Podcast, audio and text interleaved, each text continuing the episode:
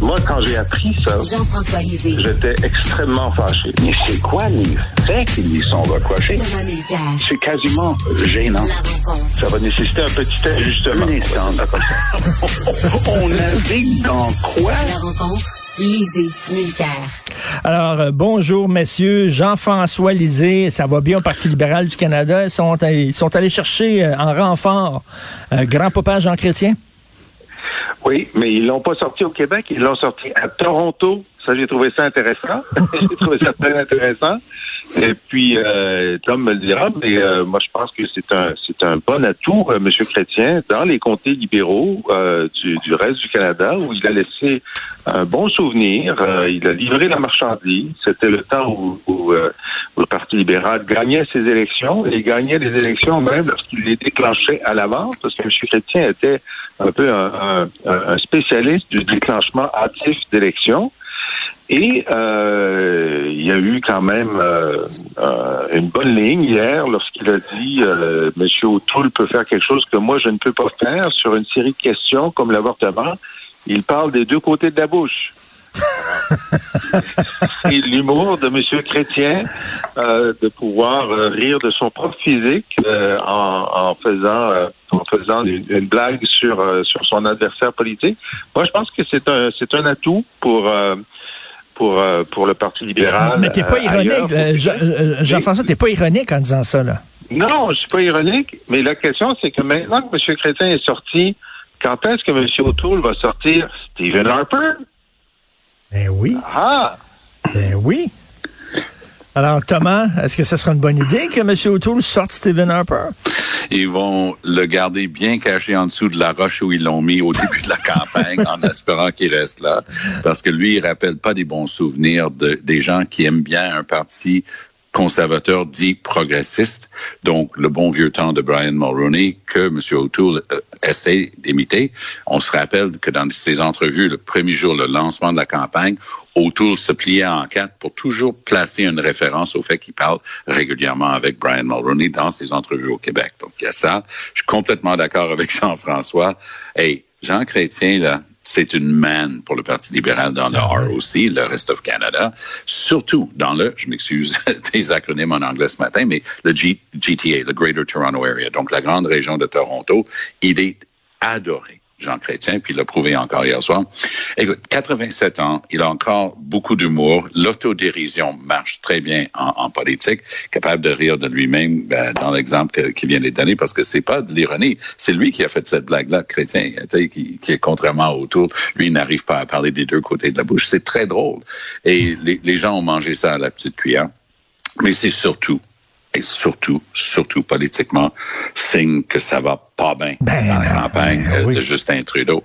Donc, euh, moi, j'avais prédit depuis le début qu'il allait parquer son avion à l'aéroport Pearson, descendre, essayer d'emmerder le moins possible les, les campagnes au niveau local, parce que ces campagnes au niveau local, ils doivent juste sortir leur vote maintenant, travailler d'arrache-pied.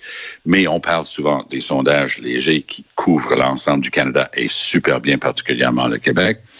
Nanos euh, fait un très bon travail justement à travers le Canada.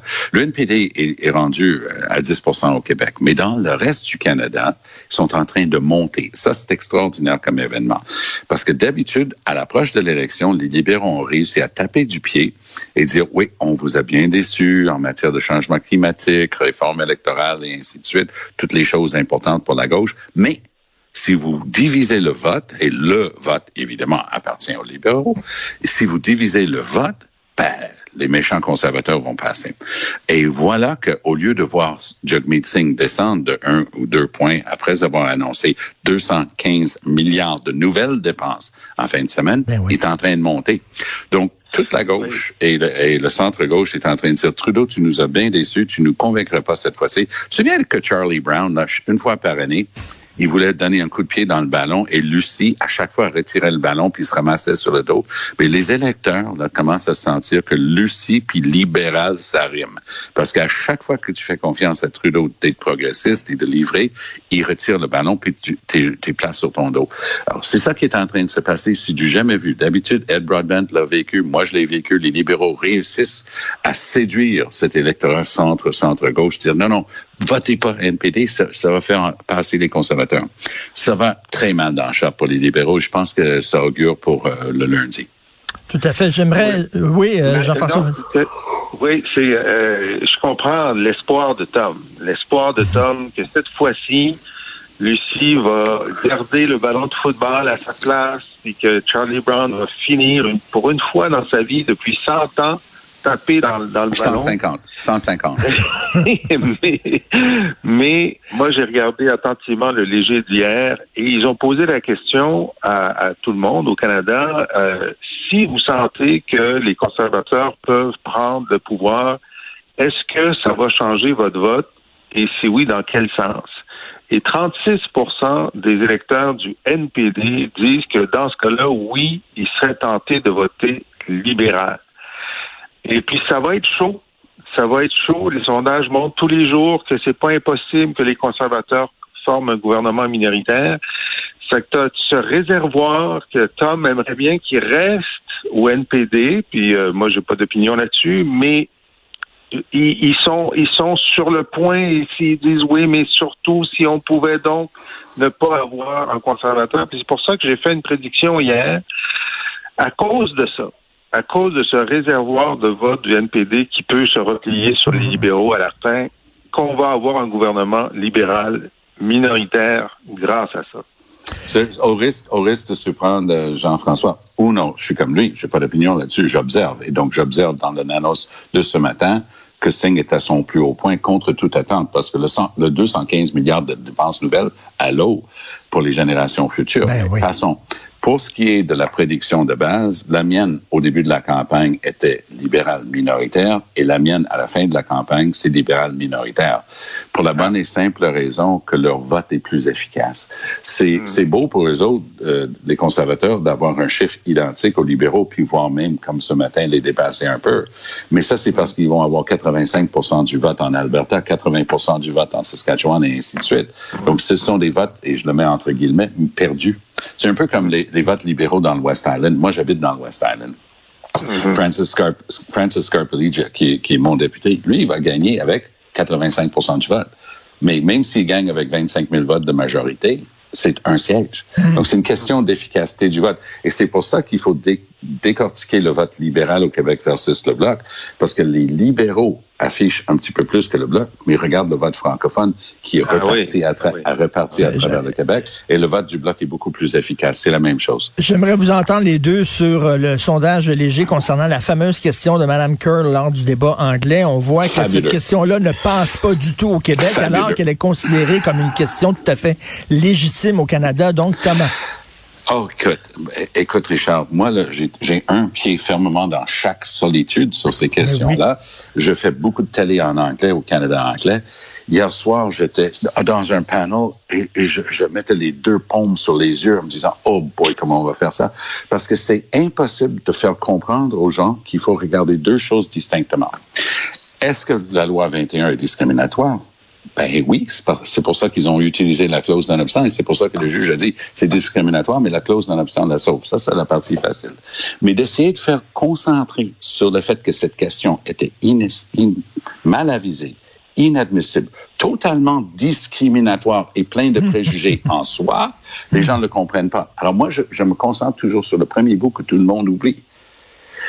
Monsieur Blanchette, vous niez que le Québec a un problème de racisme. Or, s'il y a un gars qui a déjà ouvertement et payé un prix pour ça, dit non, non, on a un, comme partout ailleurs, on a un problème qu'il faut regarder d'en face.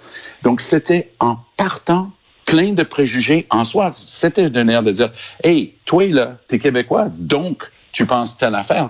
Ils n'ont pas pris cinq secondes. Ça aurait pris cinq secondes en ligne pour dire, et François Blanchet, position sur le racisme systémique. Oups, il a une position qu'il a déjà exprimée publiquement. Non, non. Vérification des faits ne compte pas lorsqu'il s'agit d'envoyer de la boîte sur le Québec. Et c'est ça que, j'essaie de faire regarder les gens quand je fais ça euh, dans, le, dans le ROC, dans le reste du Canada. Puis ça marche pas. Écoute, hier soir, là, on était rendu, dès qu'on en a parlé de ça, j'ai parlé du fait que c'était totalement injuste vis-à-vis de Blanchette et donc vis-à-vis des Québécois qui se faisaient tout embarquer dans le même bateau. La réponse que j'ai eue, oui, mais dernièrement, il y a eu une famille dans un événement absolument horrible, atroce d'islamophobie, un meurtre terroriste à London. Mais qu'est-ce qu'est-ce que c'est venu faire dans la conversation? Ben oui. Et, et, et, et là, là, tu te dis, OK, OK, comment je sors de ça? Parce que moi, je vis l'émotivité des deux côtés. Moi, il y a une phrase que j'aime bien. Ma, ma femme est psychologue. Elle, elle est psycho, euh, psychologue euh, clinicienne. Et elle me dit souvent, sais, toi, tu es en train d'être rationnel dans un truc émotif. Ça marche pas. Quand les gens sont rendus émotifs, c'est très difficile d'être rationnel en même temps. Puis ça, ça me reste en tête dans un débat comme celui-là, parce que je suis en train de traiter avec leur émotivité vive. Et je peux pas les faire dire, est-ce que tu peux juste lire le début de la question pour te rendre compte que c'est discriminatoire en soi? Tom, t'es gens- un peu comme, euh, t'es un peu comme euh, Camille Lorrain qui faisait le tour euh, du, du Québec anglophone pour expliquer la loi 101. Euh, lui était à la fois ministre de la langue et psychiatre, et il disait, et il se disait, ben, il faut qu'il dise qu'il faut que toute l'émotion sorte. C'est qu'il était le genre de, de, de, de Para- cible de ça, le punching ball.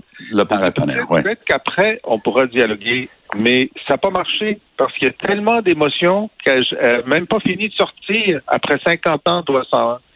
Alors, le sondage est intéressant parce qu'il montre que, évidemment, les Canadiens anglais trouvent que la question est tout à fait normale. Comment pourrait-il en être autrement, puisque depuis des années, mais depuis la loi 21, tout ce qu'ils entendent à la télévision canadienne-anglaise, c'est que c'est xénophobe et raciste. Comment pourrait-il penser autre chose que c'est normal, puisque c'est ce qu'ils entendent et c'est ce qu'ils comprennent. t'sais. Puis même, je vais relever un point sur euh, sur ce que dit Tom, qui dit bon, ben sur la loi 21, puisque la Cour, ben, puisqu'ils ont utilisé la clause de non-obstant, c'est la preuve que c'est discriminatoire. Mhm. Moi, je, suis respectueusement en désaccord. Ils ont utilisé la clause de non-obstant parce qu'ils pensent que les juges fédéraux vont dire que c'est discriminatoire, pas parce qu'ils pensent que c'est discriminatoire. Alors, quoi qu'il en soit, ce sont des nuances qui passent 100 kilomètres au-dessus d'une discussion qu'on peut avoir avec euh, avec des Canadiens anglais, enfin la plupart. Et je vais ajouter euh, un élément au, au, dossier. Moi, il y, a, une émission canadienne-anglaise que j'écoute toujours. C'est leur infoman en anglais. Ça s'appelle euh, 22 Minutes. Et euh, ils sont vraiment de gauche. hein. C'est des, des, des gens de CBC de gauche, mais c'est toujours assez drôle. Mais hier, ils ont montré euh, l'extrait du, du débat où un ami Paul euh, propose d'éduquer euh, Oui. d'éduquer François Blanchet. Mhm. Et leur réaction, c'était bravo, c'était la meilleure phrase qu'il a eue dans les temps, Blanchet, magnifique, continue. Ils ont trouvé ça excellent. Écoute, euh, C'est tellement vrai ce que tu dis, ce que tu dis, euh, euh, Jean-François, c'est que le débat en français qui a eu lieu il y a une semaine exactement, mercredi dernier, Trudeau a vargé gratuitement et de manière prévisible, et c'était arrangé avec le Russes, c'était toutes des lignes pratiquées devant un miroir. Alors, oh, vous n'avez pas le monopole des Québécois, blablabla. Le le Canada anglais qui regardait absolument pas le débat en français, tout d'un coup, c'était une tonnerre. C'est un feu d'artifice d'applaudissements pour Trudeau. Il a vargé sur un séparatiste. Bravo. Moi, je me suis dit, ah, il- je, je joue dans un vieux film style euh, Trudeau-Pierre. Ah, je m'appelle Pierre Elliott Trudeau, puis tu m'attaqueras pas, puis ainsi de suite. C'est- des trucs d'une autre époque. Mais Trudeau a scoré avec ça parce que ses sondages dans les 48 heures après avoir vargé sur euh, Blanchette ont commencé à monter. Sauf que, boum, ça a frappé un mur au Québec notamment avec le reste, le, le débat en anglais. Donc, on peut résumer en disant que le débat en français a été gagné par Trudeau au Canada anglais et le débat en anglais a été gagné au Québec par Blanchette. C'est bon. Exact. exact. Euh, Vive le Canada. Mais la question, la question demeure entière, puis on réglera pas ça en une minute parce qu'il reste une minute. Mais bon, une fois qu'on dit que oui, les deux solitudes continuent de coexister une à côté de l'autre, on fait quoi? On fait quoi avec ça? Donc, euh, c'est la, la question, j'imagine, euh, on va, euh, beaucoup de commentateurs vont débattre de ça au cours des prochains jours. Merci beaucoup à vous deux. Merci Salut, Thomas. à bientôt, Merci Jean-François Lisée. Merci. D'ailleurs, je rappelle, si vous voulez lire les textes de Jean-François Lisée et écouter son balado, son excellent balado, où euh, il commente l'actualité et aussi euh, il rappelle certains faits euh, marquants de l'histoire du Québec. Il fait euh, il fait son prof d'histoire finalement et c'est un excellent prof Jean-François Lisée. Donc allez sur la boîte et n'oubliez pas aussi aujourd'hui euh, Cube Radio présente sa nouvelle sa nouvelle application, c'est une application vous allez tout avoir là-dedans, ça va être branché sur tout, c'est branché sur TVA, sur LCN, sur Québécois, sur le journal de Montréal, sur Cube Radio, vous allez pouvoir lire des textes, écouter de la musique, euh, écouter des extraits d'émissions. C'est Cube Tout finalement, Cube Tout. La seule affaire que ça fait, ça fait pas de la bouffe encore actuellement. Là. Donc, c'est à partir d'aujourd'hui, vous pouvez la télécharger, euh, entre autres, aller sur Google Store puis euh, regarder la nouvelle application Cube.